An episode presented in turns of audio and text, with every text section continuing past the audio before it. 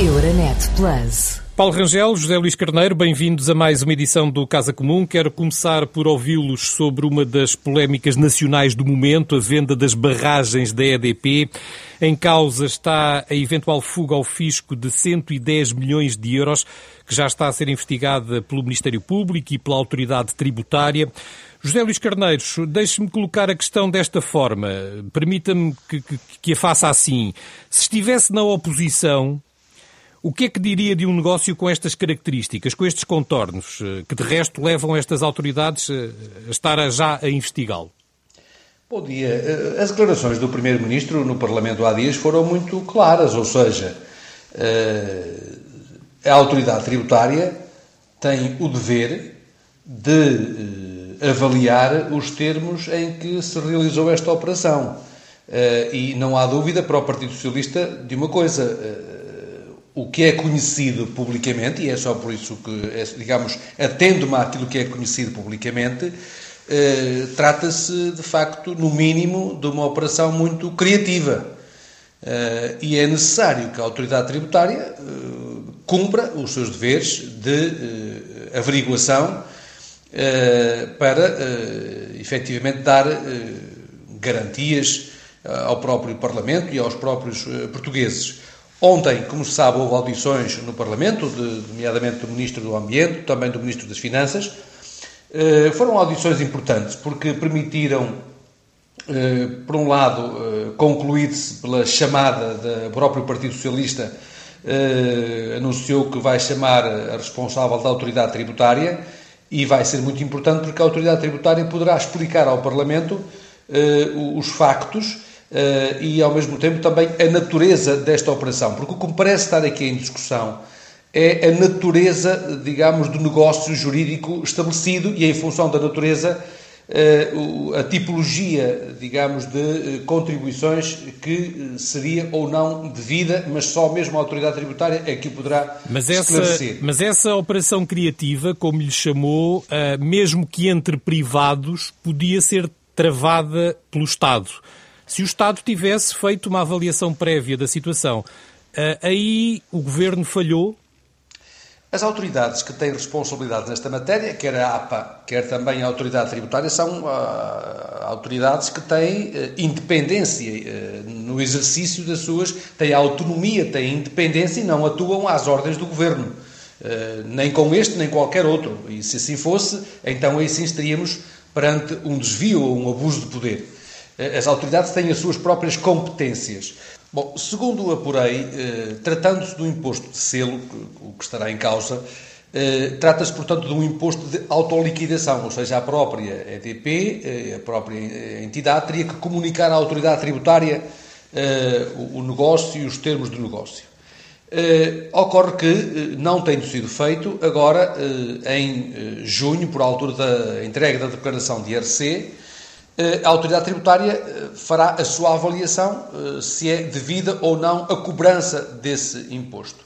Nada melhor, e por isso é que estava a referir que foi importante que o Partido Socialista tivesse chamado ao Parlamento a responsável da autoridade tributária, portanto, nada melhor do que ouvir a responsável da autoridade tributária sobre os factos que já conseguiu apurar, porque o Ministro das Finanças comunicou ontem no Parlamento que a autoridade tributária estava a recolher elementos para efeitos de averiguações e, portanto, conhecer os, os factos que foram, entretanto, apurados e, em função desses factos, o que é que a autoridade tributária pretende fazer. Uhum.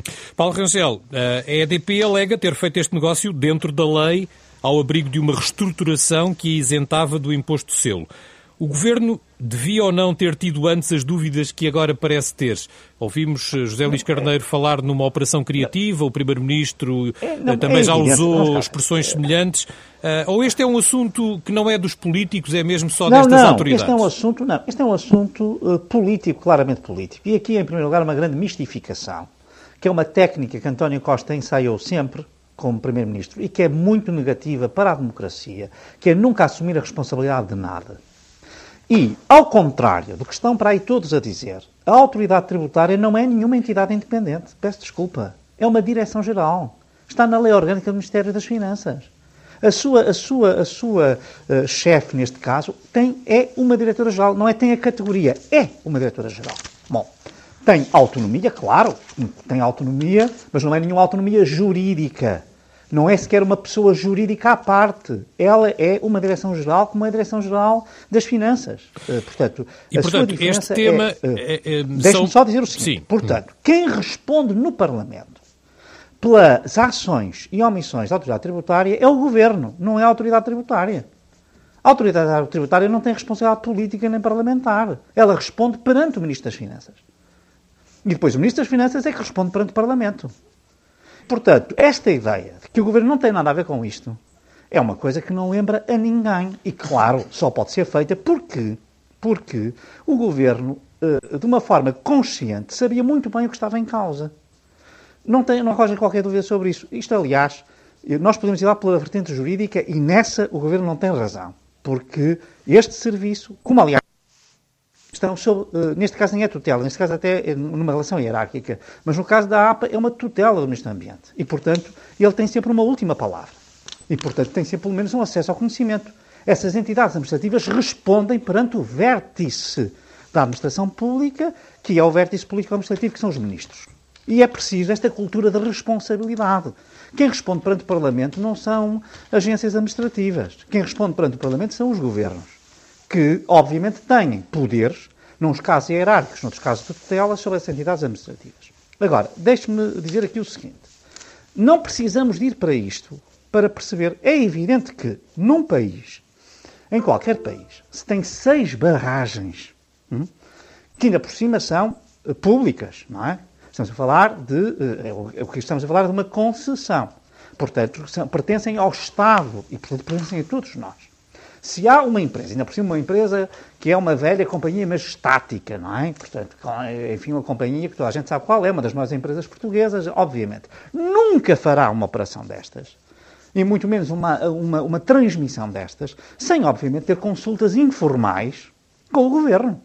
Ou alguém acha que o Primeiro-Ministro não sabia que uh, isto ia ser feito desta maneira? Não sabia, não tinha ideia nenhuma. O presidente da EDP nunca falou com ele sobre este assunto. Isto, isto não cabe na cabeça de ninguém. Muito bem, fica é? clara essa seja, sua nem posição. Que seja, nem que seja a título puramente informativo.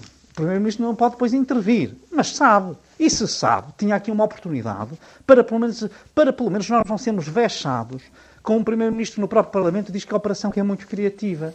Quer dizer, uh, descobriu agora que era criativa? Muito bem. E com, e, e, e com o Ministro do Ambiente tem, isto tem que ser dito, porque diz que isto, o Estado de Direito, que estava em causa o Estado de Direito, e ele é que pôs em causa o Estado de Direito. Porque ele é que não está a querer responder no Parlamento por aquilo em que ele é responsável.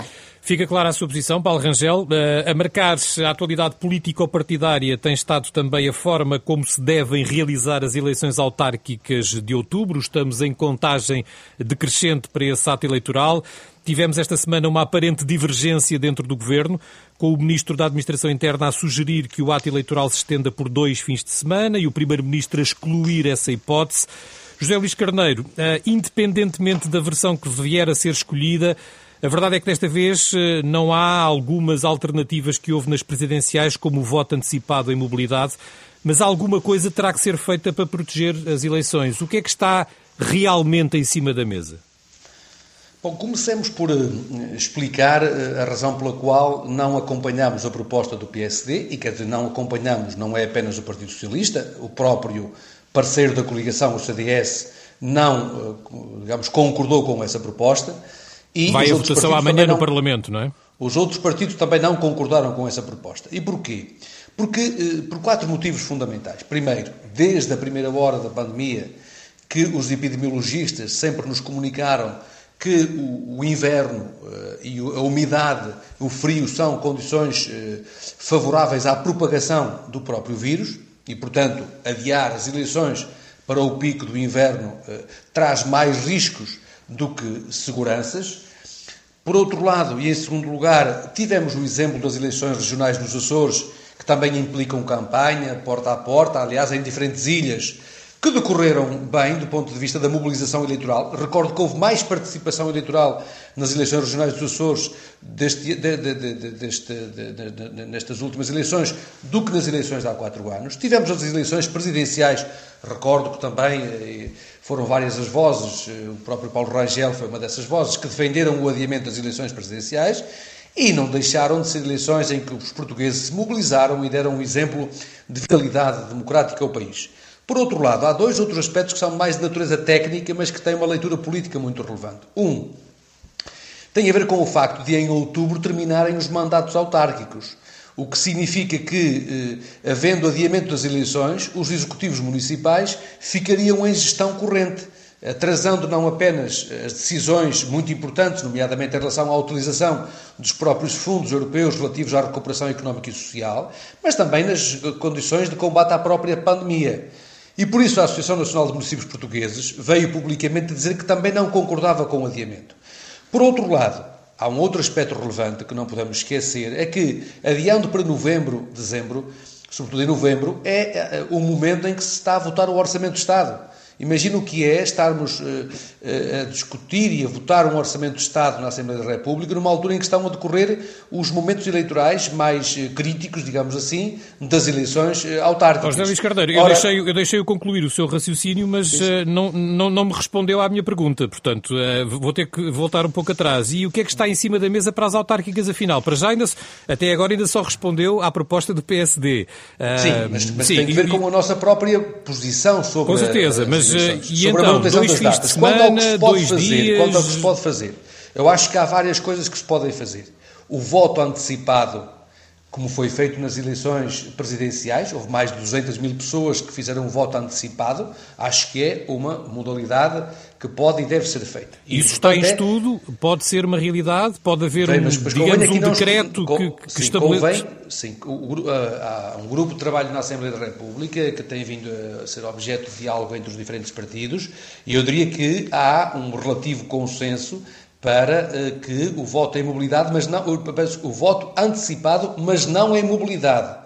É muito importante clarificar esta questão porque nas eleições autárquicas estamos a falar uh, de mais de 3, 13 mil secções de voto, com muitas das vezes uma diversidade grande de partidos a concorrer nessas próprias secções de voto e, portanto, o voto antecipado em mobilidade julgo ser praticamente impossível de concretizar, mas é possível o voto antecipado. Segundo, é possível também eh, não apenas aumentar o número de secções de voto, como, eh, ao mesmo tempo, estabelecer limites mínimos para o número de eleitores, tendo em vista desdobrar as mesas eleitorais. Este. Toda esta, digamos, eh, logística é possível e eu diria que há um relativo consenso político para que se criem, digamos, condições que facilitem a participação eleitoral dos portugueses nas eleições autárquicas. Muito bem. Paulo Rangel, o PSD insiste no adiamento, uh, irá levar essa proposta à votação no Parlamento amanhã, já se percebeu que irá chumbar. Uh, que outras ideias é que uh, tem para, uma, para a realização destas autárquicas de forma segura? Agrada-lhe, por, exemplo, agrada por exemplo, a proposta do Ministro Eduardo Cabrita, dos dois fins de oh. semana? Era precisamente aí que eu queria ir, porque é evidente que a partir do momento em que os outros partidos não estão de acordo com o PSD, a proposta do PSD, enfim, uh, uh, está feita, mas uh, não vai ter, provavelmente, seguimento. E, portanto, eu percebi porque é que aqui o José Luís Carneiro fez isto, porque o Primeiro-Ministro desautorizou o Ministro Cabrita, que aliás já está desautorizado na Europa e em todo o lado, portanto é uma pessoa que não tem, neste momento, como eu disse na altura, quando foi a questão do CEF, não tem condições para o exercício do seu mandato, portanto é uma pena que, que continue a arrastar-se, mas agora até o Primeiro-Ministro já veio ele próprio desmenti-lo por completo. Porque realmente, eu sinceramente, eu devo dizer o seguinte, no caso das eleições autárquicas não sou nada favorável à ideia de um voto antecipado. E, na verdade, o voto antecipado, uh, uh, uh, nesse caso, é no fundo a proposta que tinha Cabrita. É, acaba por ser a mesma coisa, porque no fundo é votar em dois fins de semana. Bom, é, no fundo é isto. Bom, o que é que eu acho? Eu acho que aqui realmente houve vários partidos, até por sinal pequenos, mas que fizeram uma proposta que, do meu ponto de vista, funciona em muitos países e que eh, é bastante mais lógica, que é a proposta de fazer em dois dias, portanto, seguidos, num sábado e num domingo. Uh, não vejo qual é. Uh, porquê? Porque, de facto, há aqui um problema também de credibilidade. Eu volto a dizer isto, e nisso sei que nesse aspecto já aqui convergimos mais de uma vez, que em Portugal realmente as eleições têm uma fiabilidade do ponto de vista da transparência dos resultados e de serem resultados impecáveis muito grande. E eu acho que, no caso das autárquicas, em que não há um controlo central do mesmo tipo que há numas presidenciais ou nas legislativas, é diferente. Uh, e, portanto, enfim, localmente o escrutínio uh, nunca tem a mesma, a mesma, a mesma, diria eu, uh, dimensão, porque há um interesse local direto. Eu acho que estamos a, a, a pôr espaços de oito dias, pode alimentar suspeições, mesmo que elas não se verifiquem. Enquanto que é muito fácil uh, garantir toda a fiabilidade, estamos a falar só num único fim de semana. Temos que avançar, mudança de tema. Recordo que está na Renascença a ouvir o Casa Comum, espaço de debate em parceria com a Euronet, que junta semanalmente José Luís Carneiro e Paulo Rangel. A atualidade continua naturalmente muito dominada pela pandemia. Por cá estamos em plena preparação da renovação do estado de emergência. No resto da Europa fazem-se as mesmas contas, mas sempre com um denominador comum o ritmo da vacinação, até porque é dele que depende a chamada imunização coletiva. Paulo Rangel, que comentário lhe merece a estimativa do Comissário Europeu para o Mercado Interno de que a Europa pode ter essa imunidade a 14 de julho? Bom, eu sinceramente o que lhe vou dizer é o seguinte: ah, ah, eu desejo, conjugo que todos desejam, que ele tenha razão, porque isso seriam ótimas notícias para os cidadãos europeus, mas sinceramente eu acho que o processo de vacinação de facto tem corrido mal, eh, não a decisão inicial, não a estratégia, mas a sua execução. E aqui há um ponto que é muito negativo, que é os Estados continuarem cada um a, remar para o seu lado, não é? Quer dizer, o, por exemplo, na sexta-feira passada, o Ministro da Saúde alemão uh, chegou a aventar a hipótese de ir buscar a Sputnik independentemente de uma autorização da da, da, da, Autoridade Europeia do Medicamento. Isso já sabemos que na Eslováquia, aliás, até já levou à admissão do Primeiro-Ministro. Na Hungria também uh, está presente isso. A Dinamarca e a Áustria foram a Israel fazer um acordo que ainda não se percebeu bem qual era. Na questão da suspensão da AstraZeneca, uh, foi o caos total uh, e o efeito dominó, sem que se respeitasse a Autoridade Europeia do Medicamento. E aqui é que eu acho que talvez a presidência portuguesa, que tem estado totalmente ausente a presidência portuguesa tinha aqui um papel muito importante quanto aos Estados-membros, não é quanto à Comissão, eh, que obviamente está a dirigir o processo, mas quanto a estes comportamentos completamente, digamos, assimétricos e desalinhados dos Estados-membros. Vamos então ouvir a opinião de José Luís Carneiro e com ela, de alguma forma, também a da presidência portuguesa da União Europeia. Estamos aqui eh, desde já, eh, desde logo, enfim, perante um braço de ferro entre as instituições eh, europeias e a AstraZeneca, uma farmacêutica anglo-sueca que é acusada diretamente por Bruxelas de estar, de ser a responsável pelo atraso coletivo no processo de vacinação. Amanhã e depois há um novo Conselho de, de Líderes Europeus por videoconferência, onde estas questões vão voltar a estar em cima da mesa. O que é que a presidência portuguesa uh, pode fazer mais do que aquilo que está a ser feito, nomeadamente neste braço de ferro com a AstraZeneca? O que é que se pode esperar das próximas semanas? Eu, eu vou já diretamente à sua questão. Permita-me só, porque ficou aqui uma questão por esclarecer. Eu prometi que trazia o tema hoje sobre a questão da, da, da Conferência sobre o Futuro da Europa e por uma questão também de rigor. Bom, o que é que eu queria dizer? Primeiro, Portugal pediu um reagendamento do debate, de, de, da proposta feita na altura pela presidência croata, eh, porque a proposta da presidência croata sobre a Conferência sobre o Futuro da Europa foi, eh, digamos, agendada muito em cima da hora e, portanto, Portugal o que fez foi ver, pedir, o pedir, o reagendamento da proposta. Segundo, foi, foi também, todos foi, também, foi também dito pelo Paulo Rangel que não estava na, na proposta da presidência, portanto, eslovena, alemã e Portugal. O que, é, o que não corresponde à verdade. Na página 5 desse, oh. dessa proposta, eh, pode ler-se o seguinte: O trio está firmemente convicto de que a Conferência sobre o Futuro da Europa deverá produzir resultados concretos em benefício dos nossos concidadãos e deverá contribuir para o desenvolvimento das nossas políticas a médio e longo prazo, por forma a que possamos enfrentar melhor os desafios atuais e futuros. Portanto, o facto Acha que isso é um compromisso com a Conferência do Futuro o, da Europa? O facto de, o facto é, de dizer que não, mas olha, mas há uma coisa que não desmentiu, foi o discurso de António Costa. Não é rigoroso, não é rigoroso. O discurso agora, de António Costa de dezembro de 2019 na REPER. deixasse responder, eu, eu, só estou, a, a, digamos, a, Ainda não falou desse. a dar conta de que a afirmação que eu fiz há oito dias atrás tem é errada. Nos documentos, nos é um assunto, não, não, não. é um assunto que tem animado quando, este debate pela terceira semana consecutiva. Quando, mas o nosso tempo. Esta, é que é quanto, quanto, quanto, quanto a esta... Confirmou o que eu disse. Foi Portugal sozinho que adiou a declaração eu, eu do Conselho. Eu queria dizer, quanto à AstraZeneca. Exato, mas agora tem menos tempo, José Luís Carneiro. Vamos muito, a isso, muito, rapidamente. Muito, muito rápido. O, o, nós devemos. Uh, evitar, do meu ponto de vista, qualquer espécie de braço de ferro com as entidades que estão a garantir o fornecimento, a produção e o fornecimento das vacinas. Porque não temos nada a ganhar com, com esse braço de ferro. No meu ponto de vista, é muito relevante que a União Europeia procure, com diálogo, garantir o cumprimento dos termos contratuais estabelecidos com a companhia farmacêutica. Mas, do meu ponto de vista, nunca em braço de ferro, porque, em regra, os braços de ferro nesta matéria têm sempre uh, efeitos mais nocivos do que positivos. Muito bem, o tempo está de facto esgotado. José Luís Carneiro e Paulo Rangel, obrigado por terem obrigado. vindo ao Casa Comum. Euronet Plus. Milano. Zagreb. Bruxelas. Sofia. Riga. Euronet Plus, a rede europeia de rádios para compreender melhor a Europa.